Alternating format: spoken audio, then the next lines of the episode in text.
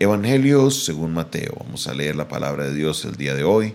Vamos al Evangelio según Mateo. Vamos, ya estamos llegando al final de este tiempo. Estamos estudiando la palabra del Señor. Evangelio según Mateo capítulo 26. Capítulo 26 y vamos a leer desde el versículo 47 en adelante. Evangelio según Mateo capítulo 26 versículo 47 en adelante. Y dice la palabra del Señor de esta manera. Mientras todavía hablaba, vino Judas, uno de los doce, y con él mucha gente con espadas y palos de parte de los principales sacerdotes y de los ancianos del pueblo. Y él que le entregaba les había dado una señal diciendo, al que yo besare, ese es, prendedle. Y enseguida se acercó a Jesús y dijo, Salve maestro, y le besó. Y Jesús le dijo, Amigo, ¿a qué vienes? Entonces se acercaron y le echaron mano a Jesús y le prendieron. Pero uno de los que estaba con Jesús extendiendo la mano sacó la espada e hiriendo a un siervo del sumo sacerdote, le quitó la oreja. Entonces Jesús le dijo, vuelve tu espada a su lugar, porque todos los que tomen espada, a espada perecerán. ¿Acaso piensas que no puedo ahora orar a mi Padre y Él no me daría más de doce legiones de ángeles? Pero ¿cómo entonces se cumplirían las escrituras de que es necesario que así se haga? Pero ¿cómo entonces, perdón, en aquella hora dijo Jesús a la gente, como contra un ladrón habéis salido con espadas y palos para prenderme. Cada día me sentaba con vosotros enseñando en el templo y no me prendisteis. Todo esto sucede para que se cumplan las escrituras de los profetas. Entonces los discípulos Dejándole, huyeron. En esta porción estamos viendo esto que conocemos como el arresto de Jesús. Jesús es arrestado, Jesús es llevado.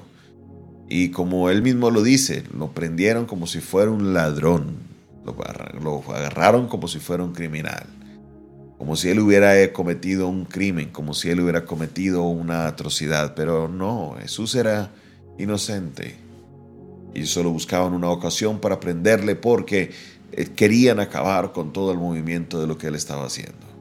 Querían acabar con todo esto que se venía gestando porque ellos tenían temor de que sus templos se quedaran vacíos, que tenían temor de que su religión se fuera a ver afectada por el mensaje de Jesús. Lograron cuadrar con Judas para entregarle y entonces Judas fue y lo hizo. Lo que me llama la atención es que primero vemos a unos discípulos armados, preparados para la batalla. Uno de los que estaba ahí, sabemos que era Pedro, saca su espada y atacó. Atacó. Muchos piensan que él tenía una puntería única para poderle apuntado a la oreja y le mochó la oreja. Pero esto no tiene sentido. La verdad que no. Lo que, sabemos es que eh, Pedro era una persona de arranque, era una persona que amaba a Jesús y salía a su defensa. Pero entonces él iba era por la cabeza, pero seguramente lo que la mayoría de las personas coinciden es que al ir por la cabeza, seguramente el siervo se agachó y le voló fue la oreja al otro tratar de esquivarle. Ellos querían era acabar con todo eso. ¿Por qué? porque ellos creían que Jesús iba a ser el Mesías, pero no del Mesías como lo entendemos hoy, sino de un Mesías que traería libertad del imperio romano. Por esa razón ellos salían a luchar porque en cualquier momento se iba a organizar una revuelta por parte de su líder para tomar al imperio romano. Pero no, no era así, a eso no vino Jesús. Esa no era la obra que él venía a hacer, él vino a hacer otra cosa, una liberación mayor, una liberación del pecado. Hoy Entendemos nosotros eso, pero en ese momento ellos no lo entendían. Luego, después de eso, Jesús lo detiene y le dice, mira, devuelve tu espada porque el que saca espada, por esa misma perecerá. Y escuchen las palabras de Jesús. Versículo 53. ¿Acaso piensas que no puedo orar a mi Padre y que Él me daría y que Él no me daría, perdón, más de 12 legiones de ángeles?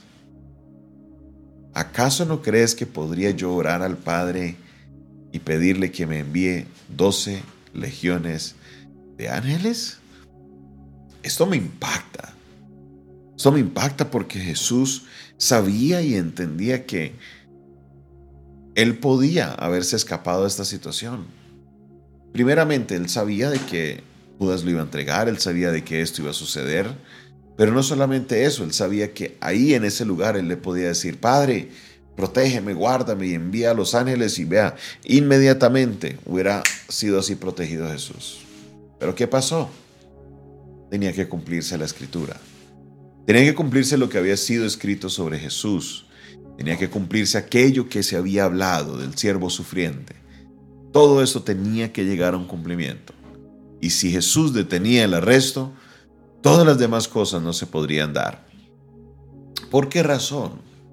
Porque ya todo estaba organizado. Por esa razón Jesús, como cordero, dejó que lo llevaran al matadero. No se opuso, no hizo resistencia, porque él sabía que todo era parte de un plan de Dios, porque él sabía que todo era parte de lo que Dios había diseñado para hacer. Jesús, nuestro Cordero, Jesús, el que dio su vida por nosotros. Hoy yo quiero que nos enfoquemos en Él, no tanto en nuestra vida, sino en Él, en aquel que dio su vida por nosotros, en aquel, en aquel, aquel, aquel quien extendió sus manos en un madero y ahí murió. ¿Para qué? Para obedecer al Padre. ¿Para qué? Para traer la liberación espiritual sobre nosotros los seres humanos. ¿Para qué? Para que pudiéramos nosotros acceder al Padre. El velo fue rasgado. Todo fue hecho, todo fue cumplido. Ahora tenemos acceso directo a nuestro Padre. ¿Todo por qué? Porque Jesús abrió el camino. Hoy quiero glorificar a Jesús. Hoy quiero que todos los que estamos conectados, escuchando este video, este audio, todos los que estamos aquí oyendo la palabra de Dios, pensemos en Jesús, nuestro Señor. Jesús, el que obedeció hasta la muerte y muerte de cruz, como lo dice el apóstol Pablo. Hoy glorificamos el nombre de Él, exaltamos a Jesús, porque Él sabiendo todo el sufrimiento que se venía, Él dejó que sucediera porque sabía que todo era la voluntad del Señor. Aprendamos de Jesús, aprendamos de su carácter. Debe ser nuestra meta llegar a ser como Él. Debe ser nuestra meta que nuestro carácter sea moldeado a ser como Él. Obviamente nadie llegará porque Él es Jesús, pero entendamos nosotros de que Él hizo todo por complacer la voluntad del Padre. Como lo decía en su oración en el Getsemaní, que no se haga mi voluntad, sino que se haga tu voluntad.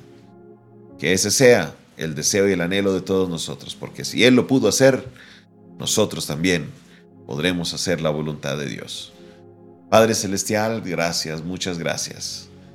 Recibe la gloria, la honra y la exaltación Levantamos nuestra voz y bendecimos tu nombre. Señor Todopoderoso, hoy exaltamos a Jesús.